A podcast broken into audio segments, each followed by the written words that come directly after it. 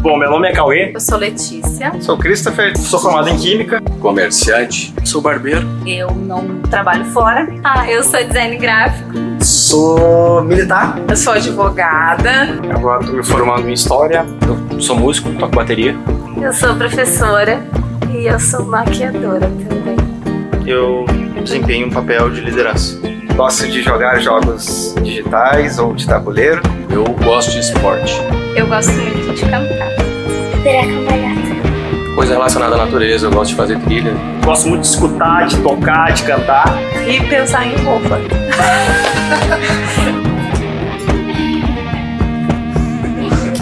Gosto de viagens, cara. Me amarro estrada.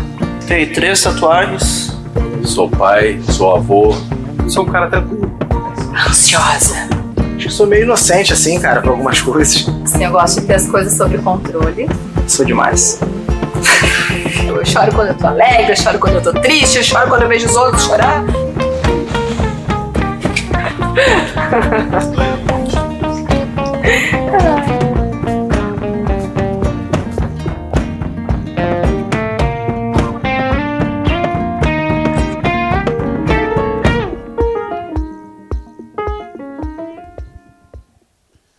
Bom dia, Vintage. Meu nome é Jackson, sou um dos pastores dessa igreja e você está aqui conosco, estamos cultuando Jesus nesse dia do Senhor. Nós estamos em uma série de sermões em Efésios. Para isso, eu já quero que você vá correndo aí para Efésios capítulo 4. Nós vamos ler do verso 1 até o verso 16, ok? Não perde, não podemos perder tempo, porque eu tenho muita coisa para falar para vocês. Ok?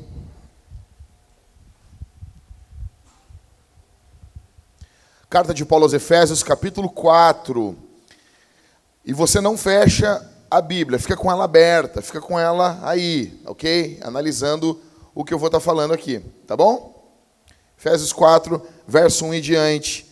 Quem não tem Bíblia, pessoal, você que é visitante, tem Bíblia nos bancos aqui. Você pode pegar e levar para casa, é sua. É um presente nosso para você, tá bom? Não fique com, com vergonha, vergonhinha.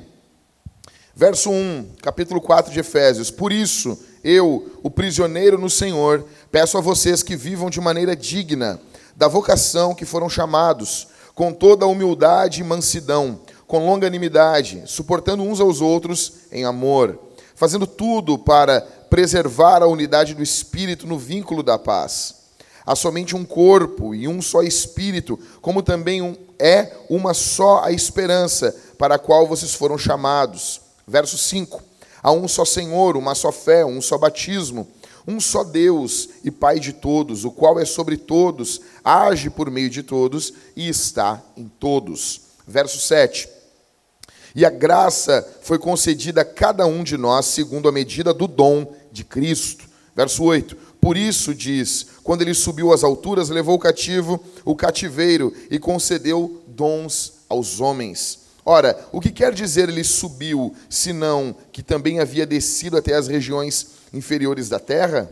Aquele que desceu é também o mesmo que subiu acima de todos os céus para encher todas as coisas. Dobra a tua atenção, verso 11. E ele mesmo concedeu uns para apóstolos, outros para profetas, outros para evangelistas e outros para pastores e mestres, com vistas ao aperfeiçoamento dos santos, para o desempenho do seu serviço, para a edificação do corpo de Cristo, até que todos cheguemos à unidade da fé e do pleno conhecimento do Filho de Deus, ao estado de pessoa madura, à medida da estatura da plenitude de Cristo, para que não mais sejamos como crianças, arrastados pelas ondas e levados de um lado para outro por qualquer vento de doutrina, pela artimanha das pessoas, pela astúcia com que induzem ao erro. Verso 15.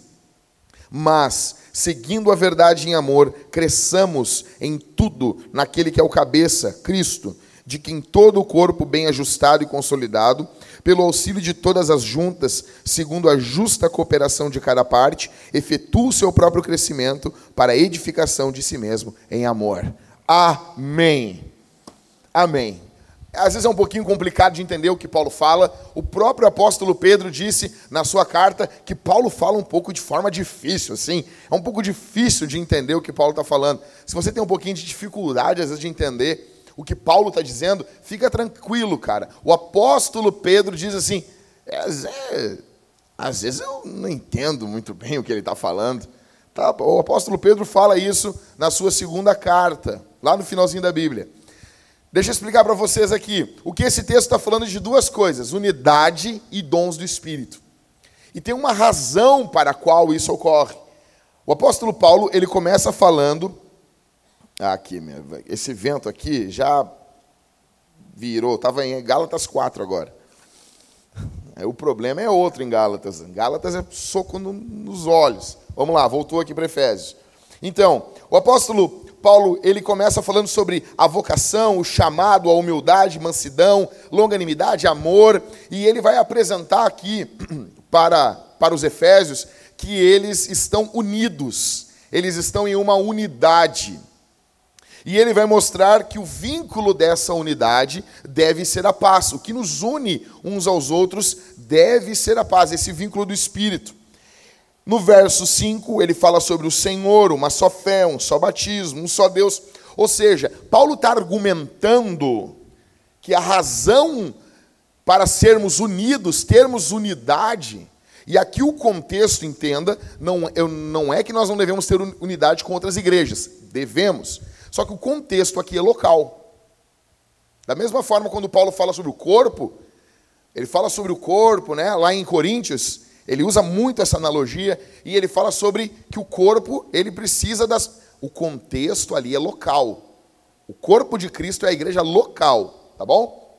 Então, é óbvio que temos que ter unidade uns com os outros, mas Paulo aqui está argumentando sobre a unidade local. E um outro argumento que Paulo vai utilizar é a questão dos dons. Ele começa no verso 8 falando acerca dos dons, e ele diz que quando Cristo subiu às alturas, ele levou o cativo cativeiro e concedeu dons aos homens. Eu já vou explicar isso para vocês. Então ele começa a falar e até que ele chega no verso 11 e ele diz que ele mesmo, Cristo, ele concedeu, ele deu, ele presenteou uns para apóstolos, outros para profetas, outros para evangelistas, outros para pastores e mestres. Verso 12, para que, que ele deu esses obreiros para a igreja? Qual a razão?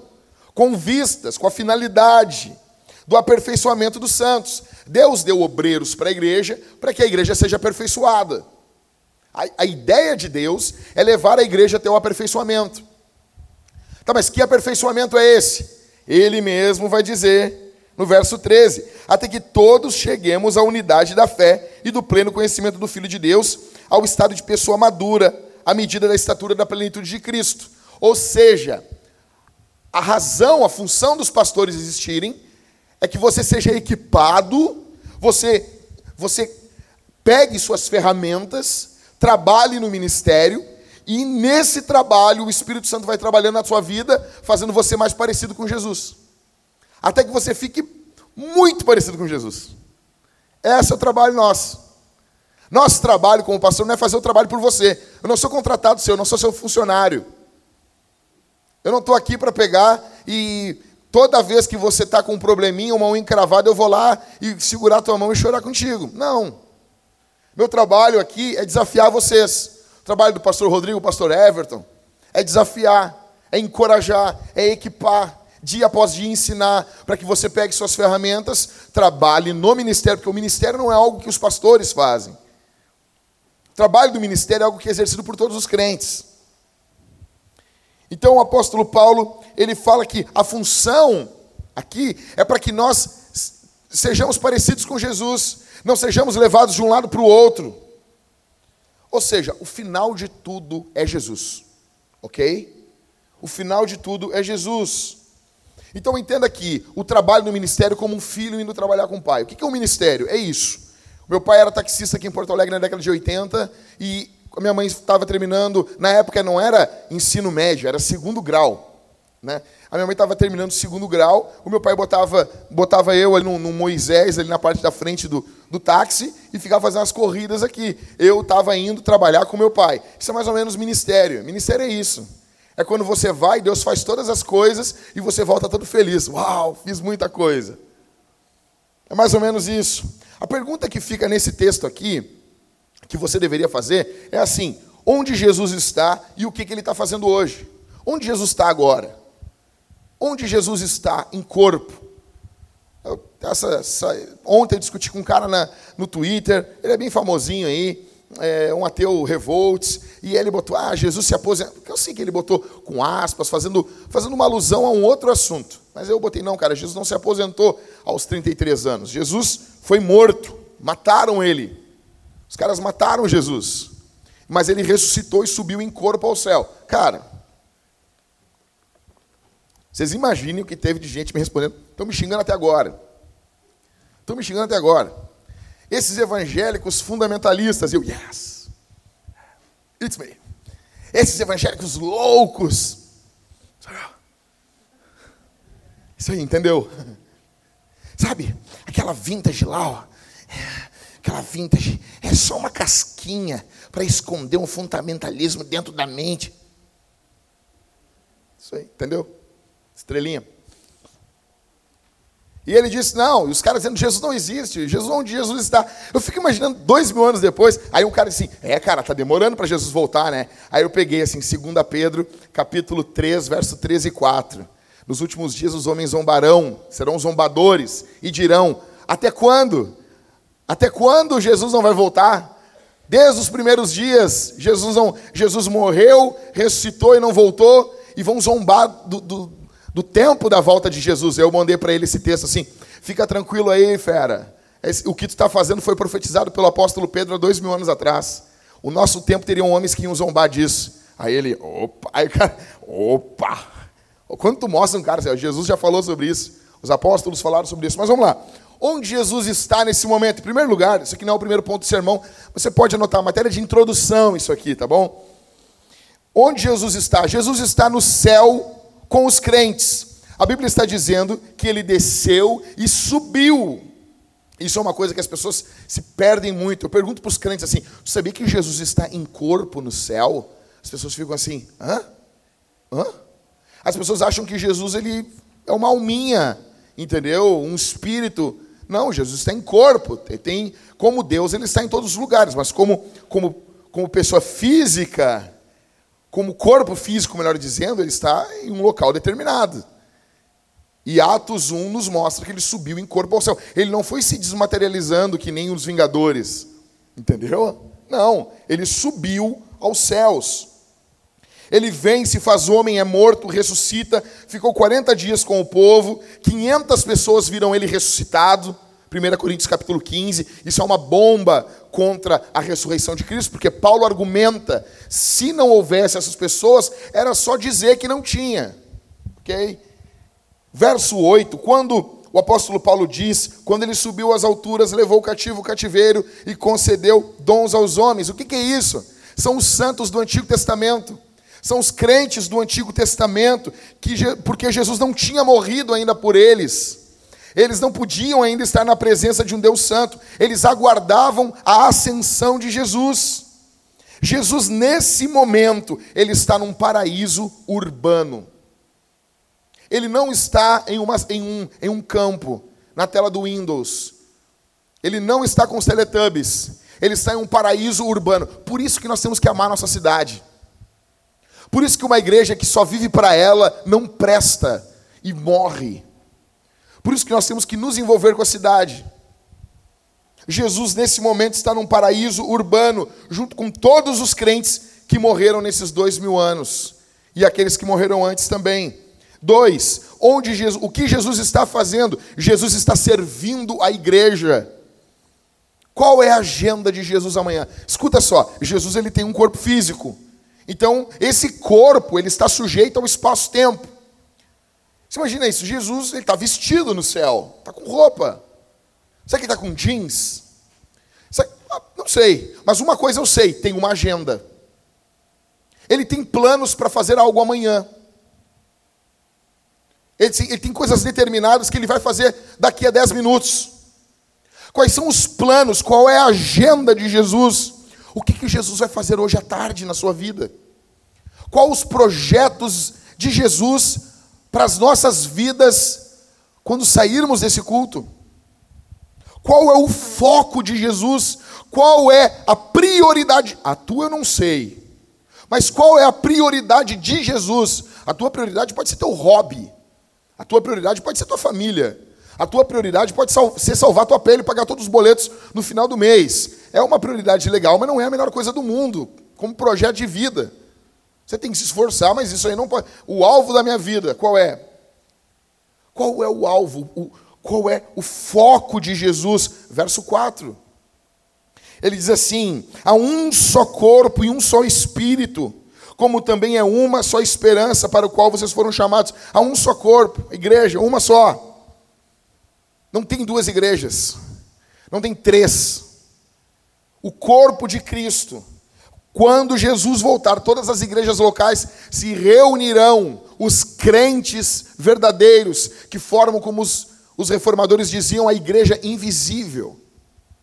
O foco de Jesus é a igreja. Jesus subiu, enviou o Espírito Santo e nos deu dons. Nota isso. Ele deu dons à sua igreja, verso 8. Ele subiu aos céus e deu dons. O que, que Jesus está fazendo nesse momento? Dando dons, ferramentas, presentes. Ele está servindo a igreja, ele está amando a igreja, ele está prestando atenção à sua igreja. Apocalipse capítulo 1 mostra isso. Jesus atento à sua igreja, caminhando no dia do Senhor por entre os sete candeeiros, os candelabros, que é a igreja. João está fazendo menção, olha aqui, cara, ao dia do Senhor. É como se João estivesse dizendo que no domingo, no dia do Senhor, quando a igreja se reúne, Jesus passeia por entre a igreja e sonda os corações. Quero dizer uma coisa para você aqui essa manhã: Jesus está aqui. Jesus está aqui. Ele contempla você aqui essa manhã. Onde está o seu coração? A prioridade de Jesus é a igreja. Qual é a tua? Jesus está, está dedicado à igreja, trabalhando na igreja através da pessoa do Espírito Santo. A igreja é uma prioridade para você?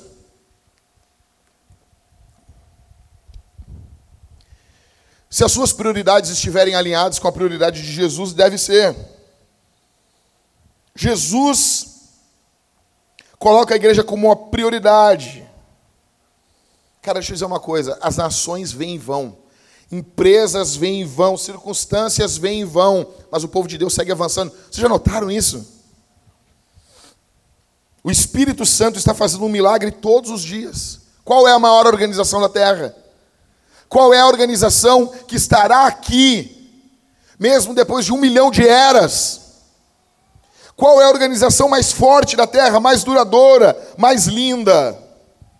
Qual organização existe hoje, hoje, e que nunca vai deixar de ter fim? O Arthur compartilhou um vídeo sobre as grandes organizações subindo, descendo, as ações, quais as empresas mais valiosas, Amazon, Apple, um, Coca-Cola, e, e, ali aquela briga. Se, cara, tu parou para pensar, tu não sabe se essas, se essas empresas, se essas organizações estarão aqui daqui a 500 anos, daqui a mil anos daqui a três mil anos, a igreja estará.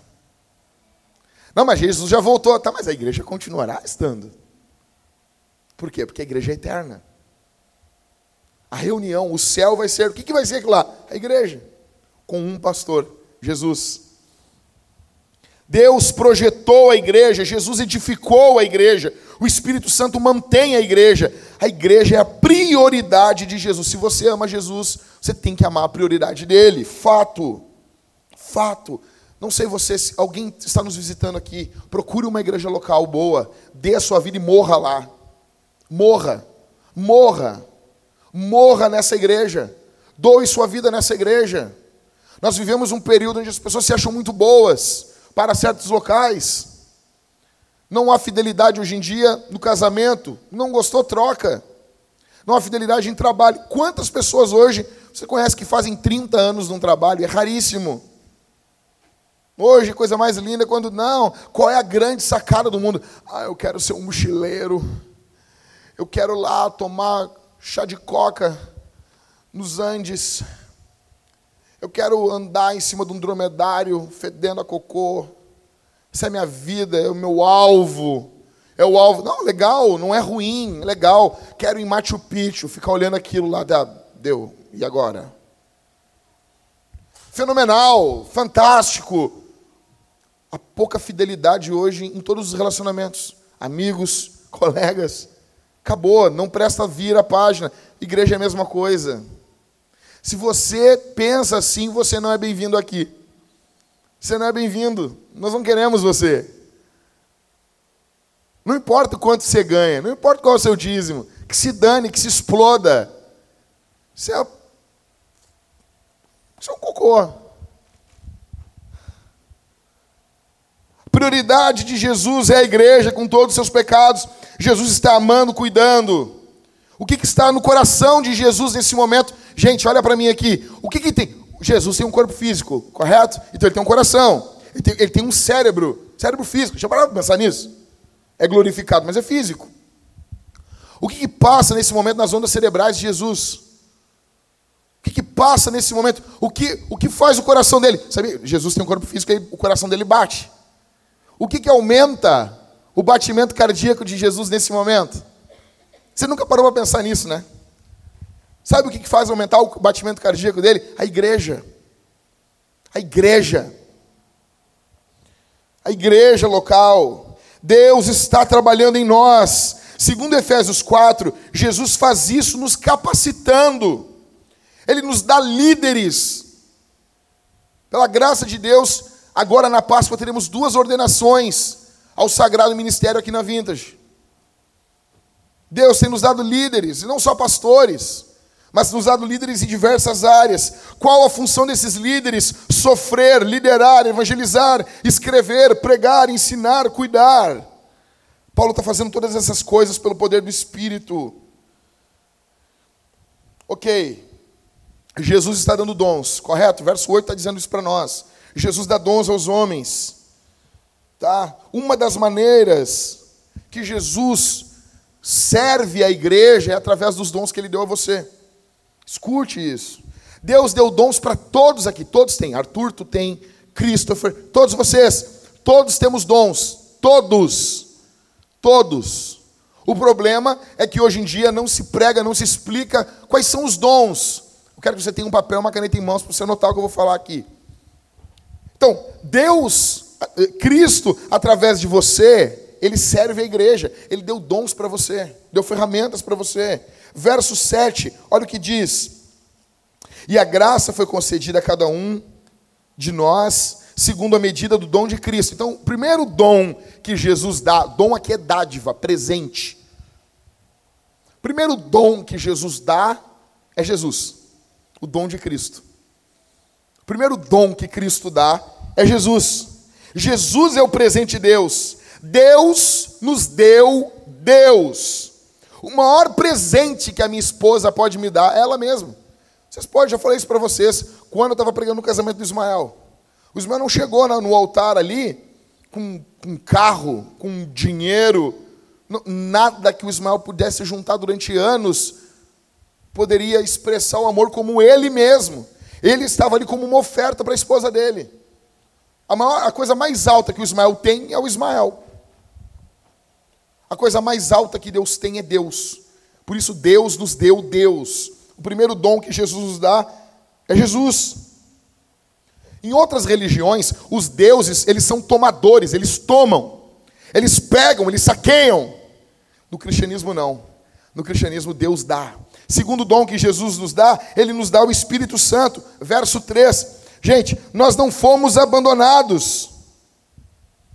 Davi, quando foi lutar contra Golias, ele deixou outro pastor cuidando das ovelhas. Jesus nos deu o Espírito Santo. O Espírito Santo é nosso consolador. Ele está presente, ele ama, ele quer manifestar dons à nossa igreja. O problema é que temos muitos incrédulos aqui no nosso meio, que durante anos de abusos dos dons migraram para um outro extremo Qual o teu, qual o teu problema, pastor? O teu problema é que você é incrédulo. Você não crê. O Espírito Santo ama, ele quer ser o condutor do culto. Deixa eu dizer uma coisa aqui: o pessoal que canta. Quando você canta, você tem que orar, jejuar para subir aqui e cantar, para conduzir a igreja. A questão é que nós estamos muito preocupados às vezes com a técnica, e isso é importante. Só que eu fico perturbado quando os cantores não têm o feeling de sentir e continuar cantando quando o Espírito Santo está manifestando no meio de um louvor. É uma ânsia para acabar o louvor, é uma ânsia, é um desespero para acabar a música. Canta. O apóstolo Paulo fala em Efésios que nós somos cheios do Espírito Santo enquanto cantamos. Cristãos, vocês já notaram uma coisa? Você já foi numa igreja pentecostal? Eu não estou falando aqui de, de, de, de babaquice, eu estou falando de igreja pentecostal mesmo. Você já viu a altura que aqueles caras cantam? Como a igreja canta alto? Será que isso não tem a ver? Não está ligado com o enchimento do Espírito? Você já foi em conferências, em conferências tradicionais? Muita gente não canta, eles não cantam. Eles estão assistindo um show, sentados, analisando. O Espírito Santo ama comunicar graça através dos sacramentos. Ele ama resolver conflitos dos cristãos. Terceira coisa, terceiro dom que Jesus nos dá. Olha para mim aqui. Jesus nos dá pessoas. Ele dá pessoas às comunidades como presente. Jesus nos dá presentes. Deixa eu dizer uma coisa. Você é um presente para a igreja. Meu irmão, meu irmão, você é um presente para a nossa igreja. Não só os seus dons, não só as suas habilidades. Os cristãos, eles não apenas têm dons, eles são dons. Eles são presentes. Eu me lembro quando a Valéria e o Letieri vieram congregar na nossa igreja. Nós vínhamos de um período extremamente complicado. Eu me lembro que eu fui até um GC, fomos os pastores, estava um, um conluio de fofoca. E quando envolve fofoca na vintage, o que, que a gente faz? A gente joga luz. Chegamos lá sem avisar, sentamos e eu disse: Fiquei sabendo pelo fulano que tu está falando mal do ciclano e larará. Vamos resolver. Você não tem noção, cara. Tem noção. Tem noção. Tinha uma irmã que ela só faltava sapatear. Mas não era de poder. Era de raiva. Na hora de orar no final, Ingrid, orei de olho aberto, porque eu pensei que ia grudar minha, minha, minha garganta. E nós dizemos, saíram de uma tacada só, 12 pessoas. Num, confrontamos primeiro confronto num dia, no outro dia, não, não, não, isso não é para nós. Isso é para nós, pastor. Eu disse, ó, eu não falei mal de ti pelas costas, os obreiros não falaram, nós falamos tudo na frente, resolvemos tudo na frente. Não é para ti o quê? E não tinha o que dizer. Eu me lembro do irmão chamando para mim assim, ah, é que ficou desconfortável para a gente. Eu disse, mas quem disse que tem que ter conforto? Vocês não acham que é desconfortável para mim inúmeras vezes? E eu me lembro que nesse período chegou o Letieri e a Valéria na nossa igreja. E eu me lembro que a minha esposa estava muito quebrada, muito quebrada, muito, muito, muito, muito. Ela estava vivendo a plantação intensamente. E daí chegou a Valéria, e a Valéria foi um bálsamo para minha esposa. E eu me lembro como pessoas, eu fiquei pensando assim, como pessoas podem ser dons de Deus.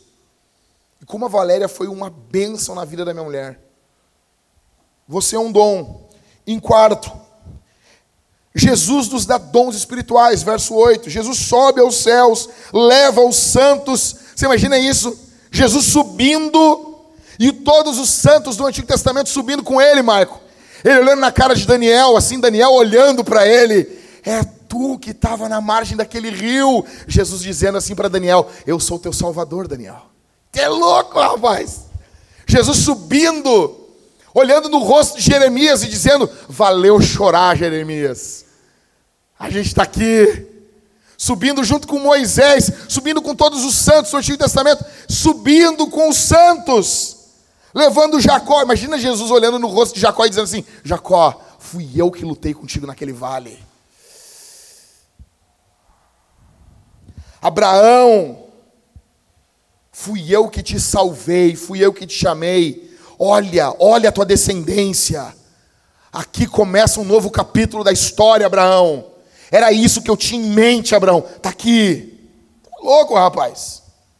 Então ele sobe com os santos e derrama dons. Beleza. Beleza. O que, que são dons? Então, assim, nem sempre a gente está servindo na igreja alinhado com os nossos dons. Nem sempre. Às vezes nós usamos nossos dons naturais. Por exemplo, o cara é programador, o cara é contador, o cara é arquiteto. Isso são dons naturais. Mas é importante que você use isso para o ministério. Como que eu encontro, respondendo algumas perguntas bem rápidas aqui. Como que você vai encontrar o seu dom espiritual? Tentando e errando. Tentando e errando. Tentando e errando. Você já tentou trabalhar alguma coisa na igreja e todo mundo, não, não, não, não, tá horrível isso aí. Você fica até frustrado, né? O cara vai cantar, então minha alma canta. Mas, ó, oh, Deus me chamou para cantar. Mas canta no banheiro. Mas por que não canta em casa sozinha? Por quê? Chegaram para Spurgeon, né? Uma mulher disse: Eu queria cantar no culto, pastor. Eu queria cantar para Jesus, pastor. E o Spurgeon, tá bom.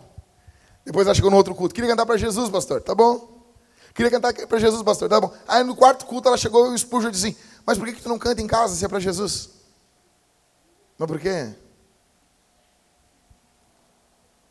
Você vai tentar, então pessoas, você vai começar a fazer algo na igreja e dizendo, algumas pessoas vão ser corajosas e dizer assim, cara, Está horrível. Por favor, não faz mais isso. Pelo bem da humanidade. Ficou horrível. E vai ter muita gente. Deus, você vai notar, mas Deus não está me abençoando isso aqui. Talvez você não tenha nenhum dom nessa área. Talvez você tenha que deixar de. Muita gente fala assim, tem que ter determinação. Até mais ou menos. O cara tem 1,60m, quer jogar vôlei. Não dá. Não dá, não dá.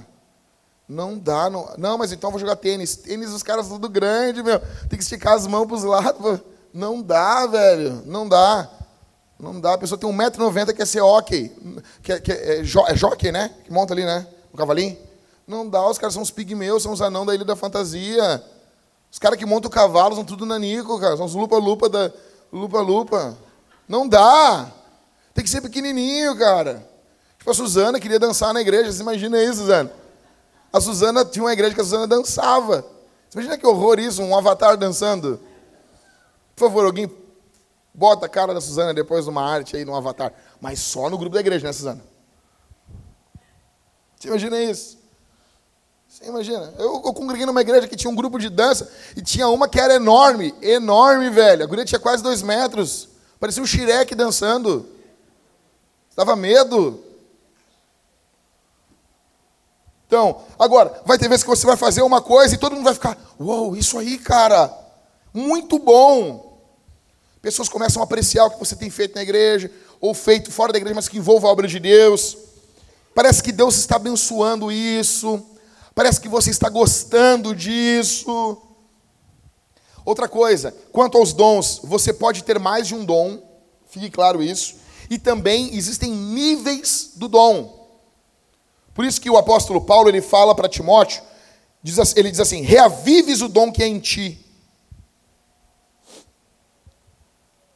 Reavives o dom que está em você pela imposição das minhas mãos, porque Deus não nos deu o espírito de covardia, mas de poder, de amor e de moderação. Olha isso. Quando você esconde um dom, a Bíblia está ligando isso à covardia.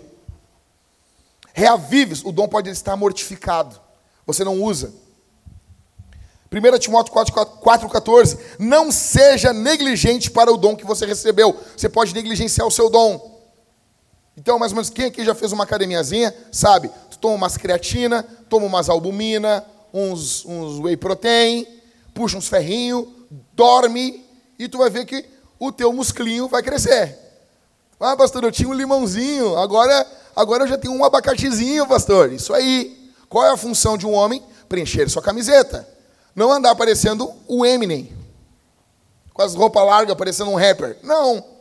Outra coisa eu já quero dizer aqui quanto a rapper. Por favor, por favor. Nós não queremos saber a cor da cueca dos homens. Homens, vocês querem casar? Vocês querem com as calças com a metade da bunda para fora, cara. Você imagina isso, Robson? Tu criar tua filha com todo amor, todo carinho. Aí chega um cara E aí, Roy? Metade da bunda para fora. Não! Então, você pode pegar muito bem. O dom é a mesma coisa. A mesma coisa. O que o apóstolo Paulo está dizendo, você precisa reavivar ele, você precisa exercitar o dom que você recebeu. Uma outra coisa, nós precisamos também servir fora da nossa área, porque vai ter momentos que não tem. Não tem. Olha só, eu não sou cantor, eu não sou cantor. Mas para começar uma igreja, começar a vintage, eu minha esposa nós cantávamos. Sempre. Cara, eu digo para vocês, eu toco guitarra desde os meus 17 anos. E para mim sempre foi mais difícil aprender a tocar instrumento do que os outros. Eu me matava até pegar. Até pegar. Até pegar. Às vezes, quando eu estava começando a tocar, eu me lembro que eu ficava oito horas para tirar uma música. Cara, tu é lerdo, mas eu chegava com a música pronta. Por quê? Cara, não era a minha área, não é tão, não é tão natural. Hoje é um pouco mais, mas na época não era tão natural. Eu forcei isso para poder servir. Então, você vai ter muitas vezes que servir fora da tua área. Existem níveis dos dons. Você vai dizer, ah, o pastor Jack tem dom do ensino? Tem. Mas por que, que não é igual Nicodemos? São níveis. É, o dom é o mesmo, o nível é outro. É óbvio que são níveis. Como é que você vai saber também o teu dom? Uma forma muito boa de descobrir o seu dom é através da raiva. Sério? Sabia disso? O que é que te deixa mais irritado na igreja? O que me deixa mais irritado é pregação ruim. Eu fico louco. Fico louco. Eu tenho vontade de pegar uma bazuca do Rambo 2 e explodir os caras no púlpito. O que foi isso? Acabou. Pregação ruim me deixa irritado. E não só de conteúdo, mal pregado, mal explicado. Sabe que tem vários pregadores não estão tá com vontade de falar. Eu já vi pregadores fenomenais. O cara não estava com vontade de pregar. Porque, meu, é trabalho, é do mesmo jeito. O cara não está com O cara assim, hoje nós vamos falar. O cara, o cara sem saco para falar, entendeu? Isso me irrita. Então, alguma coisa que irrita você, talvez não é que não é para o outro fazer, é para você fazer. Pensa assim, o que é que me tira a paz quando algo não dá errado na igreja? E você pensa na sua cabecinha que é outro que tem que fazer. Não! Você está irritado porque provavelmente é um dom que você tem. E isso é muito importante para você. Pode ser uma manifestação de um dom. Vamos lá, que eu não entrei nos dons ainda. São 19 dons. Uh! Mentalidade de consumidor versus mentalidade cristã. Verso 12, olha o que o texto diz: com vistas ao aperfeiçoamento dos santos, para o desempenho do seu serviço, para a edificação do corpo de Cristo. Cara, tem uma diferença aqui entre mentalidade de consumo e mentalidade cristã. A mentalidade cristã, o que, que o cristão pensa? A liderança da igreja existe para nos equipar. Qual a função? O que, o teu pastor faz? Me equipa. É isso aí.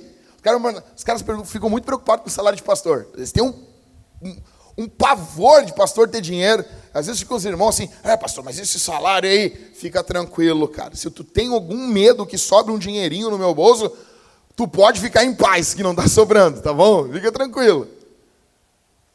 O que, que o teu pastor faz? Qual é o trabalho do teu pastor? Me equipar. É isso aí. O trabalho dos líderes, dos pastores é equipar os santos. Essa é a liderança, é a mentalidade familiar, mentalidade cristã. Qual é a mentalidade de consumo? Mentalidade de consumo, o cara lida na igreja como uma transação comercial. Ou seja, como que eu posso obter o máximo doando o mínimo? E aqui não só dinheiro, tudo, incluindo o dinheiro. Como que eu posso ganhar o máximo contribuindo com o mínimo? Deixa eu dizer uma coisa. Estudiosos, especialistas em igreja dizem que todo o trabalho da igreja ele é feito, executado por 20% dos crentes. Você imagina isso? Quantos carrapatos a gente não tem aqui na Vintage? O nego está grudando, só sugando.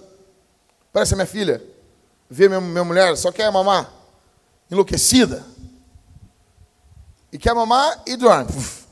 Parece que apertou um botão nela. Ela mamou, aí, cara, não dá, não dá meio segundo. Ela faz assim. Dentro, acorda. Eu, as primeiras eu pensei, morreu, amor. O Senhor levou. Eu pensei, foi. O que, que eu vou dizer? Vou falar que eu faço outro, não sei. Foi, Jesus chamou. Cumpriu tua vida, minha, minha filha. Mas não, cara. Daqui a pouco ela vai ficar levantada depois de 20 minutos e sugar de novo. Daí lá em casa, a Thalita. Ah, Thalita. Tem que contar uma coisa à minha esposa. Eu não posso, não vou me segurar, Michael. Chegamos no pediatra essa semana. Quando eu digo, quem aqui já viu Friends? Quando eu digo que a minha esposa é a Mônica do Friends, vocês acham que eu estou aumentando. Chegamos no pediatra e minha esposa chegou assim: Tudo bom, doutor? Tudo bom? Eu estou aqui com as listas uh, de todos, todos os gráficos da Isabel desde o primeiro dia que ela nasceu. Tem o tempo da mamada, o tempo do arroto, o, a quantidade de cocô, quantas vezes xixi ela fez por dia. E estava ali cronometrado. Não, não é assim. Mas, não, cronômetro. Porque quando a, quando, a, quando a minha filha para de mamar, minha esposa aperta o cronômetro. Parou. Não é direto. Ela para o cronômetro. Daí eu falo assim, como é que foi hoje, amor? Minha esposa, ela mamou 12 minutos e 45 segundos, amor. Tá complicado. E daí o médico olhou para minha esposa assim e ela mostrou a planilha da Isabel. Aí o médico olhou, tu, tá brincando, tu quer ser enfermeira? Tu quer ser enfermeira? Tu, tu, tu quer ser enfermeira da tua casa? Tu quer brincar de enfermaria com a tua filha? Você não tem, cara. Eu conheço, eu conheço. Então, qual é o seu dom? Deixa eu dizer uma coisa para vocês. A mentalidade não deve ser uma mentalidade igual a da minha filha, só de sugar, só de, só de tomar. Não, você não é um bebê, você é, você é um adulto. Outra coisa, antes de entrar aqui ainda, o seu dom não é a sua identidade. Isso tem que ficar claro. Porque nós estamos falando sobre identidade. Hoje, sermão 10, eu sou capacitado. A sua identidade está em Jesus. O seu dom é uma atividade da sua identidade. Pode notar, isso aí ficou bonito. Jesus tinha todos os dons espirituais, pastor? Tinha, todos. Todos. Todos. Seus dons não podem se tornar seus ídolos. Os nossos dons não são nada perto do que Jesus fez pela igreja. É uma coisinha assim. Os dons espirituais, eles vão ser diferentes dos talentos naturais. Muitos talentos naturais, eles vêm às vezes com o nascimento. Os dons espirituais vêm através do novo nascimento. Outra coisa, quais são as listas dos dons espirituais? 1 Coríntios 12, do 8 ao 10, verso 28 também. Romanos 12, do 6 ao 8. Efésios 4, verso 11. E 1 Pedro 4, 11 também. São aqui que a Bíblia fala sobre os dons espirituais. Nossa linha teológica é a grudeniana, ou seja, o N. Gruden diz que essas, li essas listas não são exaustivas. Esses dons eles podem ser também ifenizados. O que é o dom ifenizado? Sabe? Quando tem uma palavra cachorro quente, tem um hífen no meio. Tem dons casados. Eu vou explicar isso para vocês.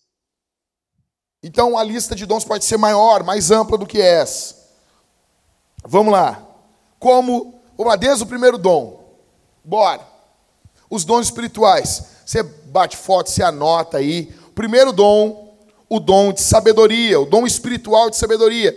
1 Coríntios, não, 1 Coríntios 12, 8. Porque a um é dada mediante o Espírito a palavra de sabedoria, a outro, segundo o mesmo Espírito, a palavra do conhecimento. Então, a primeira, sabedoria.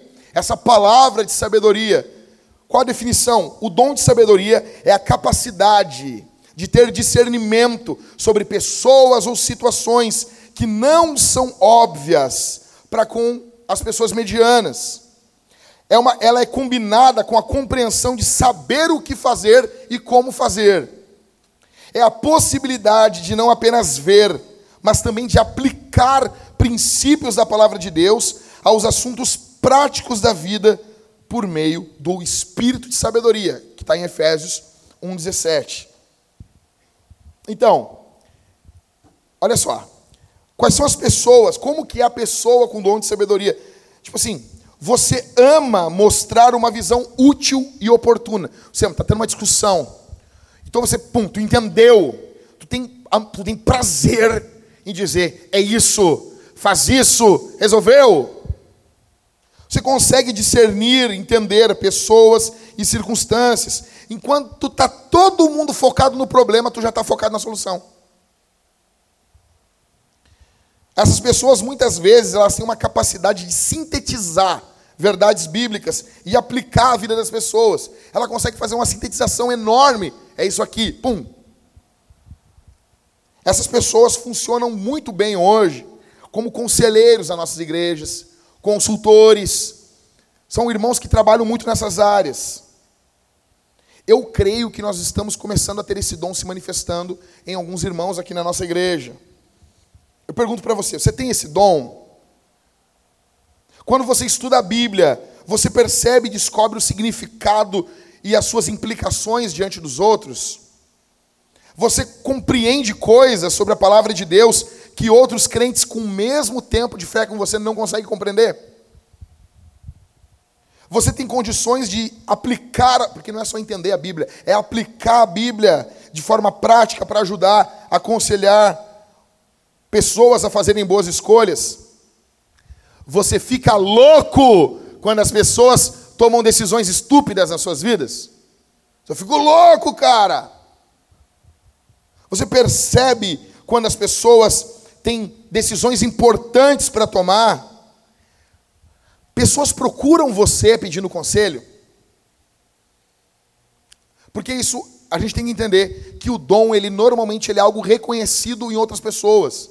As pessoas reconhecem que nós temos esse dom, ainda de não dizer o nome.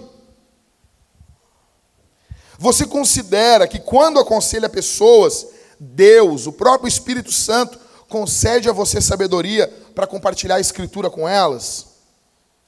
E que elas, então, muitas pessoas, quando ouvem seus conselhos, elas ouvem esses conselhos como, como sendo a própria palavra de Deus. Você vive isso. Pense, mastigue isso. Dois, conhecimento. Mesmo verso que a gente leu antes porque a um é dada mediante o Espírito a palavra de sabedoria, a outro, mesmo, segundo o mesmo Espírito, a palavra do conhecimento. Então, a definição do conhecimento, do dom do conhecimento. A palavra de conhecimento é a capacidade de pesquisar, recordar e fazer uso efetivo de uma variedade de informações em uma série de diferentes temas. Quem tem esse dom aqui no nosso meio? Quem tem, Rodrigo? O Everton. Isso aí, isso aí, Jéssica. O Everton tem esse dom.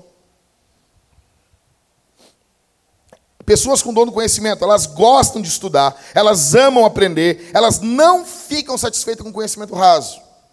Eles sentem-se compelidos a realizar estudos aprofundados, nos quais eles beneficiam outros. Pessoas com esse dom, eles amam Deus com a sua mente. Olha o que a Bíblia diz: devemos amar a Deus com toda a nossa alma, mente e coração.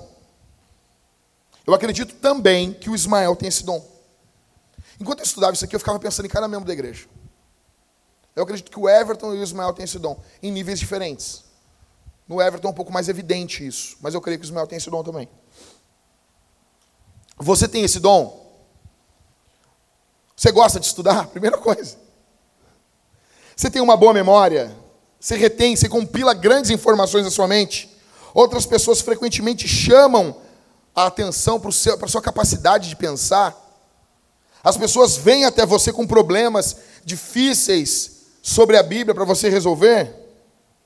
Ao estudar a palavra de Deus, você tem percebido novas perspectivas, entendimento de temas difíceis são fáceis para você entender? Você fica frustrado quando o ensino é ruim? Quando as pessoas não estudam a Bíblia, você se irrita com isso. Terceiro, dom da fé. 1 Coríntios 12, do 8 ao 9. Verso 9. A um é dada no mesmo espírito a fé, a outro no mesmo espírito os dons de curar. Então, primeiro, fé aqui. O dom da fé é a capacidade de prever o que precisa ser feito e confiar em Deus para conseguir fazer, ainda que pareça impossível para a maioria das pessoas. Impossível. Pessoas com o dom da fé amam, amam situações difíceis. Amam de. Eu, eu, eu, tinha um amigo meu que, cara, ele era um cara morto na igreja. Quando a igreja estava morrendo, o cara virava o Superman, meu. O cara era o homem do caos. Quando não tinha caos, ele não era motivado. Pessoas com dom da fé confiam em Deus em situações difíceis e até mesmo impossíveis, quando enquanto outros já estão entregando os pontos. Não, não, não vai dar. Essas pessoas são frequentemente, escute, visionários, que sonham grandes sonhos, oram por grandes coisas e tentam grandes coisas para Jesus. Por exemplo, como dizia Hudson Taylor quando foi pregar o evangelho na China, ele disse: sonhe coisas grandes para o reino de Deus, ouse coisas grandes. Também essas pessoas tendem a ser otimistas, esperançosas, perseverantes, orientadas a mudanças focadas no futuro. Essas pessoas também tendem a ser muito convincentes quanto à verdade das Escrituras, porque elas próprias estão convencidas da verdade do poder da palavra de Deus. Eu creio que vários irmãos aqui têm esse dom. Alguns irmãos, pelo menos. A minha esposa é uma que tem esse dom. Eu falo para ela, às vezes, as coisas com que envolve o reino de Deus. Eu, se eu disser para minha esposa assim, Deus me chamou para plantar uma igreja na lua, ela vai dizer assim, quanto que fica o foguete? Já faz direto. Tudo que envolve o reino de Deus, assim, amor, nós vamos morar na, na, na Albânia, na hora. Ela já está, vamos lá. Eu pergunto para você, você tem esse dom? Você vê os obstáculos como uma oportunidade? Você confia em Deus para o impossível? Você se pega frequentemente gloriando-se no poder de Deus? Você, fica, você tem alegria assim no que Deus já fez? Você se sente motivado por novos ministérios? Você se irrita quando alguém é incrédulo? Irrita você? É comum outros crentes virem até você buscando esperança, buscando ajuda quando estão sendo tentados. Você tem um, um ministério de oração eficaz com muitas respostas?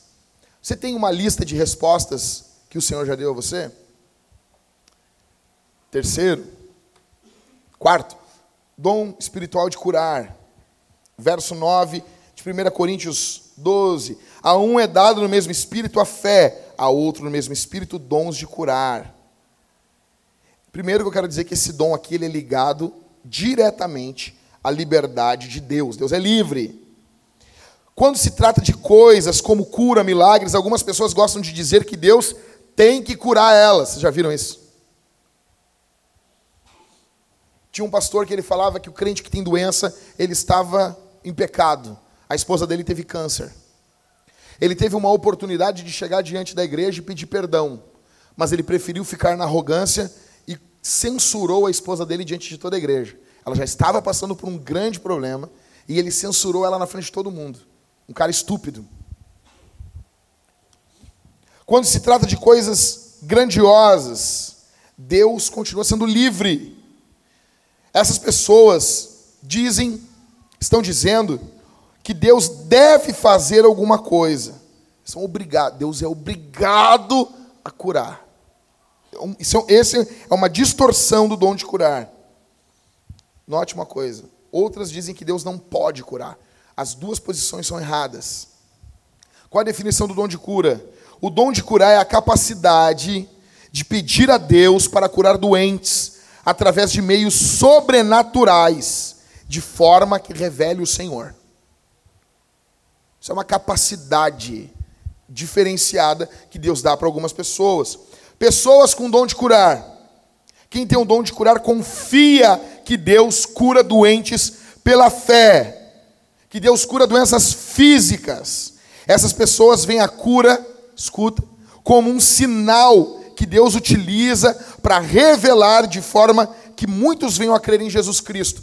Nós temos uma grande discussão hoje nos nossos dias, que eles dizem o quê? Muitos caras, muitos incrédulos, eles dizem assim: não precisamos de dons de curar para revelar o Senhor. Nós temos a Bíblia, mas a Bíblia fala sobre os dons de curar que revela o Senhor.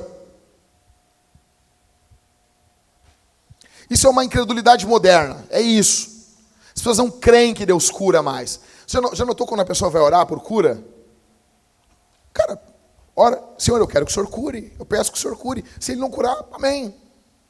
Mas tu está pedindo que ele cure. Agora o cara vem orar por mim assim, Senhor. Nem ora, negão. Nem ora por mim. Se não é para fazer um gritiril ali na hora ali, me dar uma sacudida ali. O Rodrigo ele ora, o Rodrigo ele adora sacudir a cabeça das pessoas. Fico louco. Mas por quê? Mas até é bom, até dar uma, né? Uou. Os caras dizem assim, o pentecostal não, não, não pode só orar. Tem que dar uma. Tô brincando. Cara, dons de cura revelam o Senhor claramente para incrédulos? Sim. Sim, a Escritura mostra isso? Sim. E a Escritura não diz que isso aí chegou ao fim. Não tinha um pacotinho do dom de curar que tinha escrito assim, ó, validade, 31 de dezembro de 99. Terminou no primeiro século. Não tem isso. Pessoas com esse dom, eles não vêm, quando eles não veem alguém sendo curado, eles pedem a Deus. Porque a cura vem do Senhor. Elas amam ver Deus curando pessoas. Uma outra coisa, deixando claro, a Bíblia mostra pessoas que não foram curadas. Diversas pessoas que não foram curadas. Quais são os erros comuns? Aqui eu tenho que citar para vocês. Quais são os erros comuns relacionados ao dom de cura? Alguns afirmam que os dons do caráter mais sobrenatural como curar, eles deixaram de operar no final do primeiro século. Mas os pais da igreja, eles relatam dons de cura, eles relatam manifestações extraordinárias. Durante os caras dizem, não, porque isso acabou e começou com a igreja pentecostal. Mentira. Existem relatos de manifestações do Espírito Santo durante toda a história da igreja. Há quem diga que um testemunho de cura é dado. Pessoas, algumas pessoas dizem assim: se o testemunho de cura for dado, tem que crer. Não. Você tem que, não há problema nenhum de você pegar, ok, eu quero ver os exames e eu quero ver os exames depois. Um médico tem que conferir. Qual o problema disso? Isso não é incredulidade. Pelo contrário, você quer tapar a boca dos incrédulos. Outros dizem que a cura tem que ser realizada no culto. Já notaram isso? Você não tem um momento nenhum do Novo Testamento que houve uma cura dentro do culto. Essas manifestações são do dia a dia. Deus deu a igreja. Deus deu a igreja. Alguns grupos ensinam que uma vez que Deus pode curar, os cristãos não deveriam usar médicos. São outros estúpidos. Jesus disse: os doentes precisam de médicos. Isso é errado. Outros dizem que se você andar em fé e não pecar, você não vai ficar doente. Só um pouquinho, cara. Epafrodito ficou doente, Timóteo ficou doente, Trófimo ficou doente, Paulo ficou doente. Eram pessoas que ficaram doentes. Ok, pastor, como que eu sei se eu tenho esse dom? Primeira coisa que eu pergunto: você tem compaixão por quem está doente? Pessoas que têm o dom de cura, elas têm uma compaixão extraordinária por gente doente. Eu tenho uma tese, eu, eu, que as pessoas que inventaram os hospitais lá nos primeiros séculos eram pessoas que tinham o dom de cura. Elas tinham uma ânsia tão grande pela saúde, porque a saúde é uma manifestação do reino de Deus, porque Jesus vai curar todos, alguns desse lado da eternidade e outros do outro lado da eternidade. E essas pessoas se angustiaram tanto que criaram os hospitais. Então, primeiro de tudo, você tem compaixão por quem está doente? Outra pergunta: você tem uma convicção que Deus pode curar quem Ele quiser? Outra pergunta: você gosta de orar por doente? Você ama orar por doente? Eu conheço pessoas. Eu estava no culto com um amigo meu e entrou uma mulher, um rapaz, numa cadeira de rodas. Foi o rapaz entrar com cadeira de rodas na igreja, o meu amigo começou a chorar. Chorou violentamente. E ele já viu muitas pessoas sendo muitas pessoas sendo curadas. Jesus usa muito ele para orar por doentes. E a empatia dele pelas pessoas é algo extraordinário. Você já viu Deus curar alguém? Quando Deus cura alguém, você fica entusiasmado, porque isso revela o poder de Deus.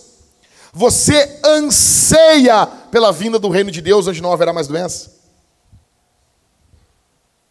Pense, mastigue. Quinto, dom de milagre. Verso 10, 1 Coríntios 12. A outra operação de milagres, a outra profecia, a outro discernimento de espírito. A um é dada a variedade de línguas e a outro capacidade para interpretá-las. Milagres. O dom de milagres é a habilidade para clamar a Deus, para que ele execute ações sobrenaturais que revelam o seu poder, pessoas com esse dom, veem Deus muitas vezes fazer coisas extraordinárias em pequenos eventos diários e em grandes exibições em público. Muitas vezes. Os milagres da Bíblia, muitas vezes, eles incluem também expulsão de demônios. Pessoas que acabam se dobrando perante o Senhor estavam possessas por demônios, ressurreições de mortos. Obviamente, isso aqui não é todo dia, porque senão não teria o nome de milagre. Esse é o grande problema, né? Ah, mas nós não vemos. Não, mas se fosse para ser toda semana, o nome era segunda-feira.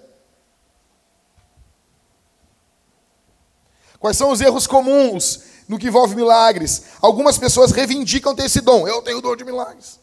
Muitas se exaltam, fazem agenda com o dom.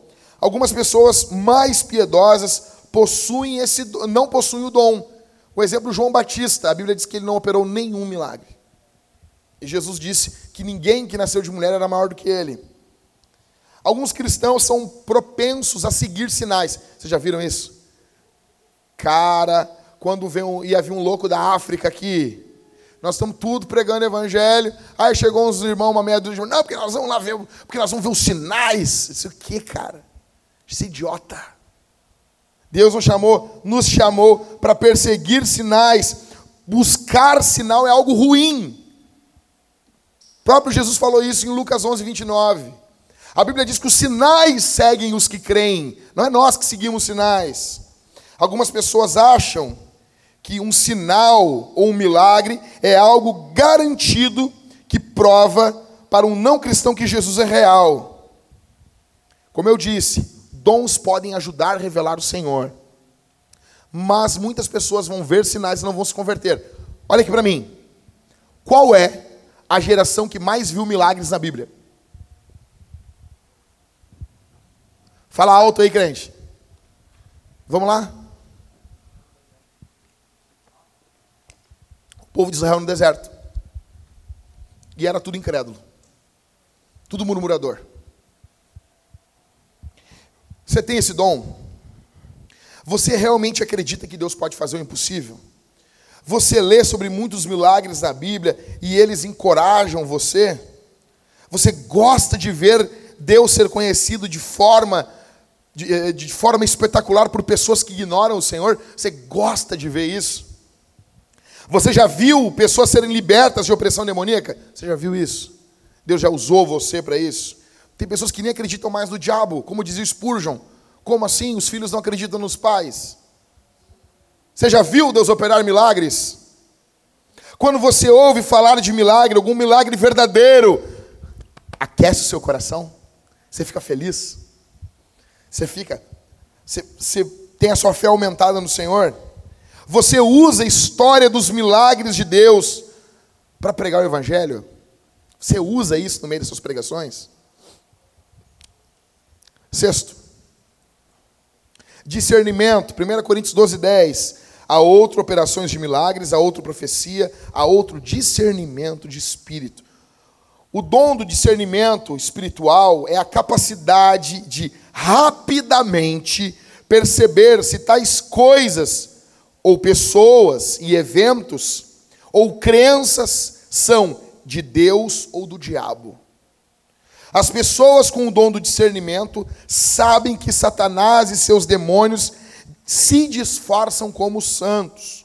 Também sabem que Satanás opera falsos milagres para enganar as pessoas e que ele também capacita falsos mestres e falsos profetas e falsos apóstolos e falsas doutrinas. Às vezes, pode ser Deus trabalhando nas nossas mentes através de alguma sensação. É isso sim. Quem tem o dom de discernimento de espírito, ele tem uma diferença enorme na sua mente entre ovelha, pastor, lobo e mercenário. Ovelha, pastor, lobo e mercenário. Que é o que Jesus fala. Ovelha, amam Jesus. Nós devemos amar e protegê-las. Lobos, eles estão aqui para destruir. Nós já tivemos lobos no nosso meio. E eles se parecem com ovelhas. Eles odeiam as ovelhas. Pastor, eles ajudam e protegem as ovelhas dos lobos. Mercenários. Eles não amam as ovelhas e estão aqui apenas pelo status ou qualquer moeda que lhe deem. Eles não protegem as ovelhas. Eu pergunto para vocês: você tem esse dom? Você sente uma responsabilidade especial de proteger a palavra de Deus mediante a exposição daquilo que está errado? Eu creio que nós no presbitério, não posso dizer assim, eu, o Rodrigo, mas eu creio que Deus tem dado esse dom para nós.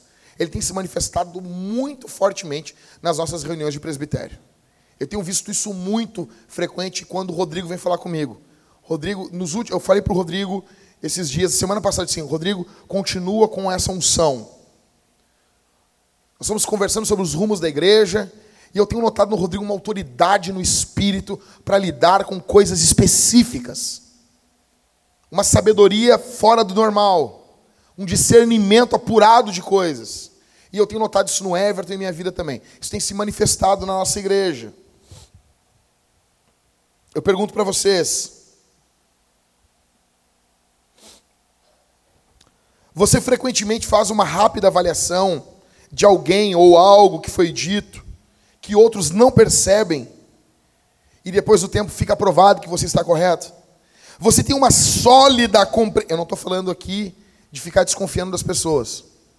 Você tem uma rápida, você tem uma sólida compreensão da Bíblia, uma sensibilidade à orientação de Deus, o Espírito Santo.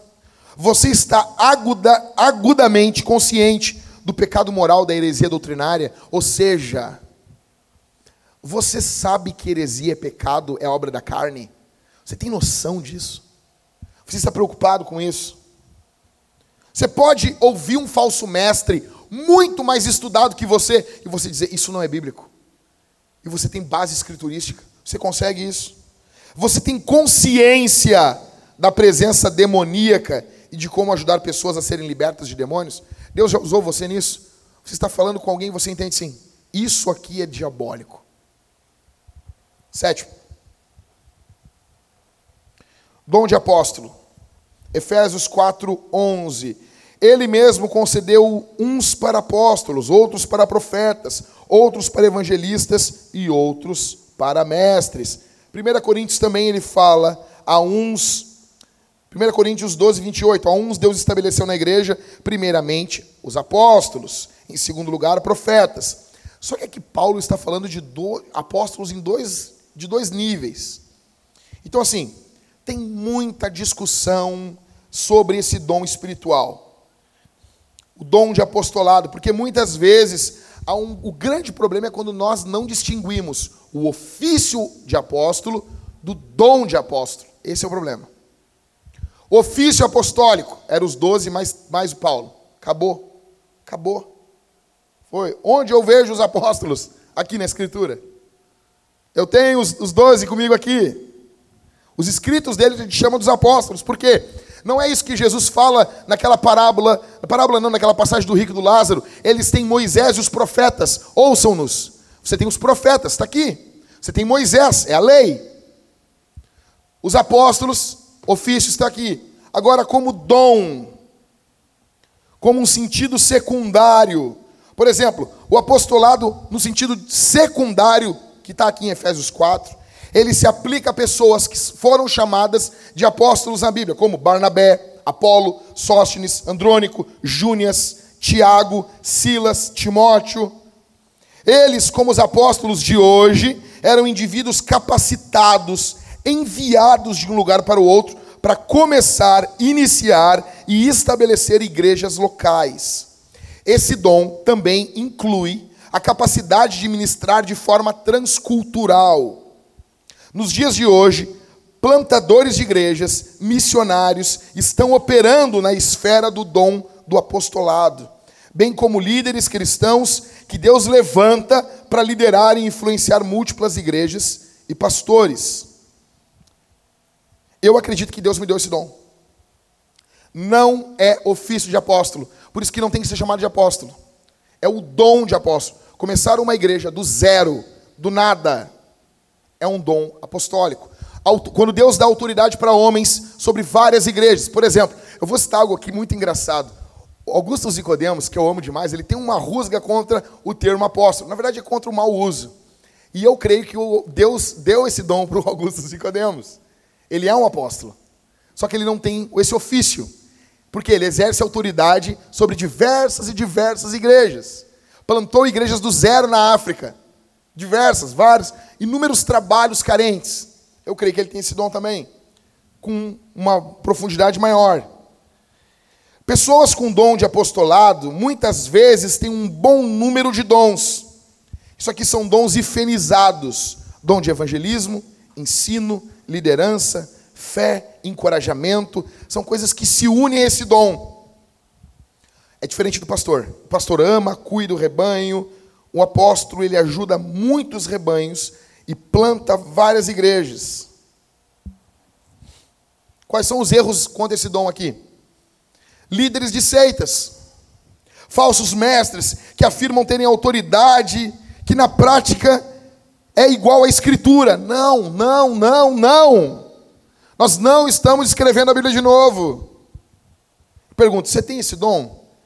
Você consegue ministrar de forma efetiva fora do seu povo, fora, fora da localidade onde você mora? Você foi chamado e qualificado para plantar a igreja. Cara, se, você, se Deus chamou você para plantar a igreja, por favor, nos procure. Nos procure, mas nós queremos quem tem o dom de plantação de igreja. Você pode começar uma igreja do zero. Você é um empreendedor do reino de Deus. Deus te deu liderança, influência sobre diversos pastores e igrejas. Você consegue desbravar um ministério onde outros caras fracassam? Gente, o meu tempo está avançando, está esgotando. Eu vou continuar semana que vem. Coisa boa, né, Maico? Não vou ter como continuar. Não vou. São 19 dons. 19 dons. Imagina isso. E eu estou correndo. E você tem que ir para casa comer, eu também cuidar da minha esposa. Quero orar por você. A gente vai fazer depois sobre os dons, parte B, tá bom? Vamos orar, gente? Deixa eu orar por você. Até aqui, se você ouviu isso aqui, você, poxa, será que Deus está me chamando para algo aqui? Será que Deus tem me dado o dom da sabedoria, do conhecimento, da fé? Será que Deus tem chamado você para orar por cura para as pessoas? Gente, deixa eu dizer uma coisa aqui. A Bíblia diz: buscai com zelo os melhores dons. É mandamento, é imperativo. Eu pergunto para você: qual foi a última vez, nesse ano, agora, 2019, que você orou por dons? Se você não tem buscado estudar, aprender, entender sobre os dons do Espírito, você está em pecado diante de Deus. Você tem desprezado os presentes que Deus te deu. Todos nós temos dons, e é seu dever descobrir quais são eles e usar eles para a glória de Deus. E exercitar os seus dons. Deus deu dons para você e para mim. A boa notícia é que Jesus Cristo veio a esse mundo, morreu em uma cruz, foi morto, apanhou como um animal na cruz do Calvário, foi tratado como um, um criminoso, foi preso, foi crucificado de forma ímpia em uma cruz. Ao terceiro dia ressuscitou dos mortos, humilhou a morte. Olha aqui, cara. Jesus Cristo está vivo. Jesus Cristo venceu a morte, o inferno, a maldade. Veio a esse mundo. Ressuscitou, se apresentou aos discípulos, ficou 40 dias com eles, andou com eles, caminhou com eles, amou eles. Depois de 40 dias, ele disse assim para os discípulos: Fiquem na cidade em Jerusalém, até que do alto vocês sejam revestidos de poder. Virá, eu vou enviar o Espírito Santo sobre vocês. E a igreja estava reunida buscando o poder do Espírito. Gente, deixa eu dizer uma coisa para vocês aqui. O meu coração às vezes dói quando eu venho domingo pela manhã para a igreja. Estão pregando o evangelho, estão falando sobre os dons. Eu olho, às vezes, as pessoas estão apáticas. Com ânsia que termine, que acaba. Nós vamos num jogo de futebol, ficamos duas, três horas quando tem aquela porcaria de pênalti ainda. É filme. Agora, quem não vai ir ver Vingadores 3? Fila, pipoca, o olho da cara, três horas sentado, para no final ver a Marvel ganhar do mundo todo. Você já sabe o final. Eles vão ressuscitar o Homem-Aranha. Fica tranquilo, eles vão dar um jeito. Vai ter um universo paralelo e eles vão trazer ele de volta. Quem não sabe? Sério, pastor? Tu não leu os quadrinhos? O Homem-Aranha está vivo há quase 80 anos. E tá uma ansiedade. Cara, eu estou falando sobre o destino de milhares, milhares de pessoas que estão indo para o inferno. Deus deu dons para a sua igreja. Isso aqui você tem que sair daqui, cara, impulsionado, coração ardendo. Você tem que conhecer quais são os dons que Deus te deu. Amém? Amém? Amém?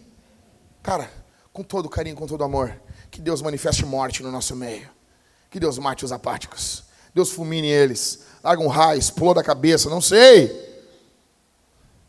Não sei. Nós precisamos sair em missão de forma de forma prática, clara. Cara, eu fico vendo, nós temos uma forma prática, não conseguimos falar de Jesus. É um acadelamento, é um medo que toma conta. Espera um pouquinho, cara. Jesus ressuscitou dos mortos. Ele nos chamou, ele nos deu dons. Deixa eu dizer uma coisa, eu não sei você, eu sei os dons que Deus me deu. Dessa lista, eu sinto com vocês. Ah, mas é porque tu é pastor? Não, cara, eu sou crente que nem tu. Tem crente aqui que tem mais tempo de crente que eu. Eu cheguei depois de vocês. Isso que eu quero, eu vou lendo a Bíblia, eu quero saber que, quais são os dons que Deus me deu. Vou vendo, sei, eu vou me saindo bem, Deus vai me abençoando. Eu vou notando pessoas vão sendo abençoadas através desse dom. Eu vou exercitando esse dom, eu vou estudando sobre esse dom, eu vou orando sobre esse dom. Deus vai manifestando, esse dom vai crescendo. Por quê? Porque nós temos que ver o reino de Deus invadir esse mundo. Nós temos que ver o reino de Deus, Deus vir sobre nós. Qual a oração da, qual é a oração do Pai Nosso? Venha o teu reino venha o teu reino. Nós queremos que o reino de Deus venha. Nós queremos que o poder de Deus venha. Nós queremos, nós não queremos emocionalismo barato. Nós não queremos também uma frieza, uma frieza tradicional, não. Nós não estamos em nenhum desses dois times. Nós queremos tudo o que a Bíblia diz que Deus tem para nós. Tudo, tudo, tudo, tudo, tudo. Tudo. Eu amo Lutero. Lutero orou: não me envie sinais, não me envie isso, não me envie anjos, não me envie isso. Eu quero só as escrituras. Legal, eu não tenho nada contra. A minha oração, eu quero tudo. Eu quero a profecia, eu quero o dom, eu quero os anjos, eu quero tudo. Eu quero o pacote completo. E se puder me dar um bônus, me dá um bônus ainda. Tudo. Nós precisamos, aqui em Porto Alegre, negão. Se Deus chegar e dizer assim, tem mais dons ainda, tu conhecendo mais, nós precisamos do poder do Espírito Santo, uma capacitação. Quem aqui vai erguer uma casa sem ferramentas? Quando eu vejo pessoas que não creem nos dons, é a mesma coisa que você crê. O meu, o meu sogro, ele é pedreiro, um homem muito humilde, é pedreiro, já fez inúmeras casas. Meu sogro tem uma maleta de respeito de ferramenta. Você imagina isso? o cara vai construir uma casa com as mãos. Por que, que muitas igrejas que creem nos dons avançam? Porque os caras estão usando uma retroescavadeira, enquanto o cara está usando uma colher de chá para virar massa. Você imagina isso? É óbvio. Eles perguntam, mas como que esses caras pregam e 50 se convertem ao Senhor? Poder de Deus. Existem falsas conversões? Existem, mas somente onde Deus está agindo. Atos capítulo 5. Ananias e Safira eram falsos na igreja dos apóstolos. Negão, não é o Jack que era pastor ali, era, era Pedro, era João, era só os caras top, tinham falsos crentes ali. Igreja de Jesus tinha um membro chamado Judas.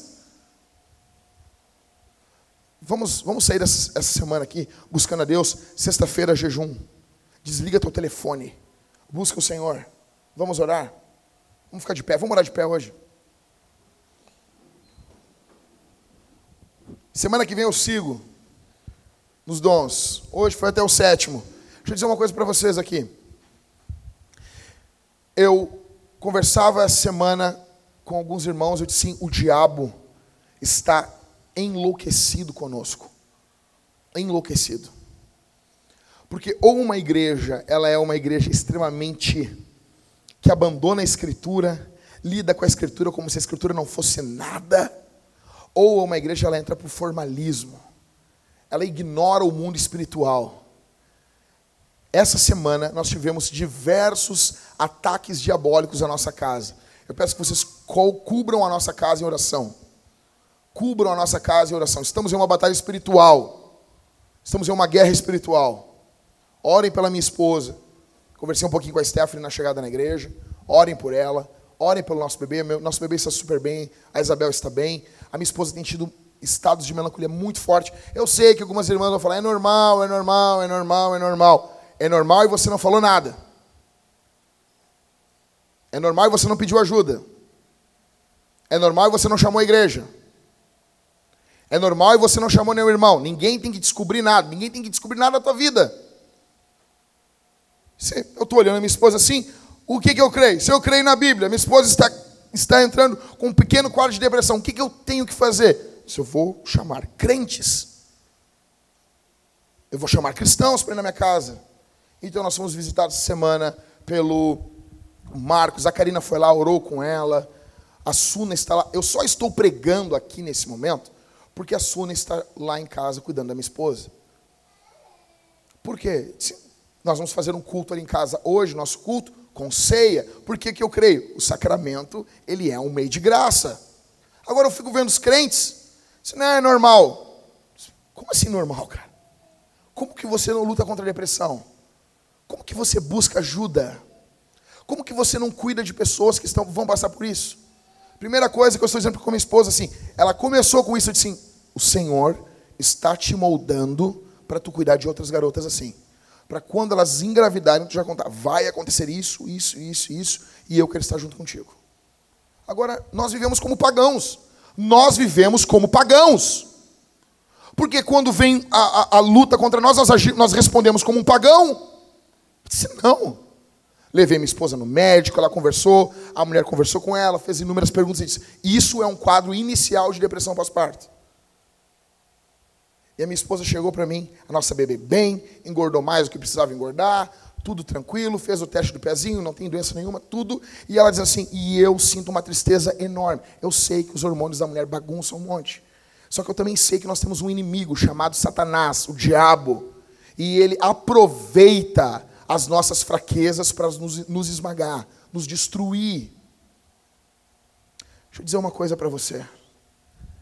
Nós não vamos recuar nem um milímetro.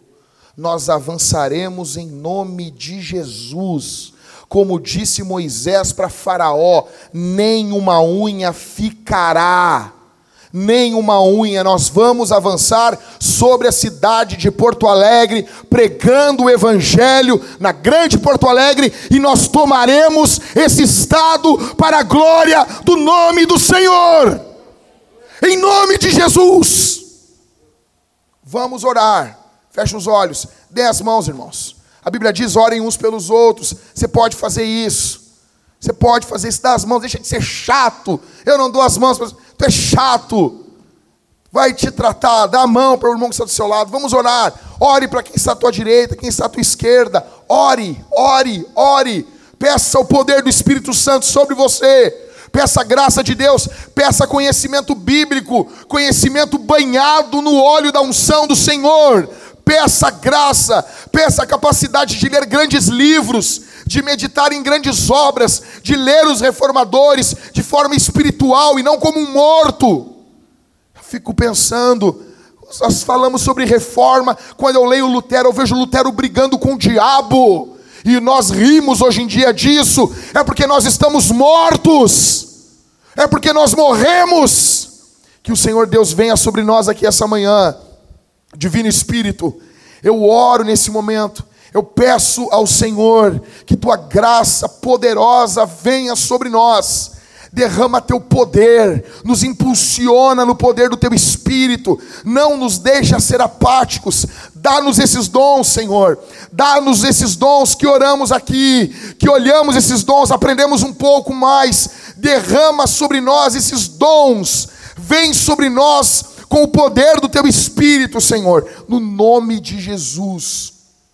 No nome de Jesus. No nome de Jesus, que tua graça, o teu poder esteja sobre nós, que a igreja de Jesus avance e o inferno recue. Ó Deus, unge a vintage, unge essa igreja aqui, Senhor, essa igreja local, para plantarmos igrejas, para crescermos de forma exponencial no reino de Deus, para tomarmos esse estado das mãos do diabo, Senhor, em nome de Jesus, em nome de Jesus dá-nos ousadia pelo poder do teu espírito, dá-nos fé pelo poder do teu espírito. Levanta apóstolos aqui pelo poder do teu espírito, levanta profetas aqui pelo poder do teu espírito, levanta pessoas com dom de conhecimento pelo poder do teu espírito, levanta pessoas com dom de sabedoria pelo poder do teu espírito, Senhor.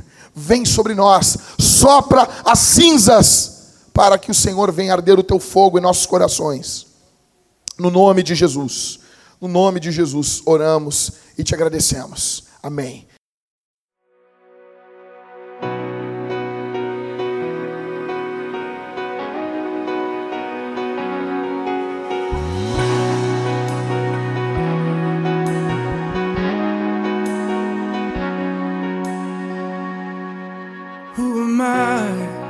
That the Lord of all the earth would care to know my name, would care to feel my hurt? Who am I that the bright and morning star would choose to light the way for my ever wandering heart? Not because of who I am, but because of what you've done. Not because of what I've done, but because of who you are. I am a flower quickly fading, here today and gone tomorrow. A wave tossed in the ocean, vapor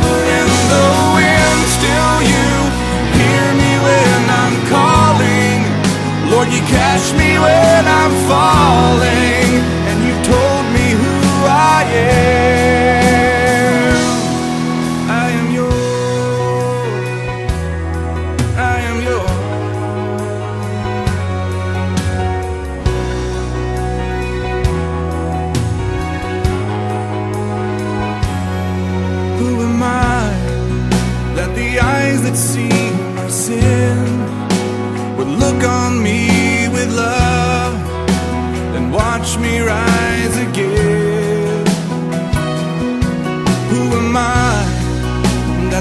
voice that calmed the sea would call out through the rain and calm the storm in me? Not because of who I am, but because of what you've done. Not because of what I've done, but because of who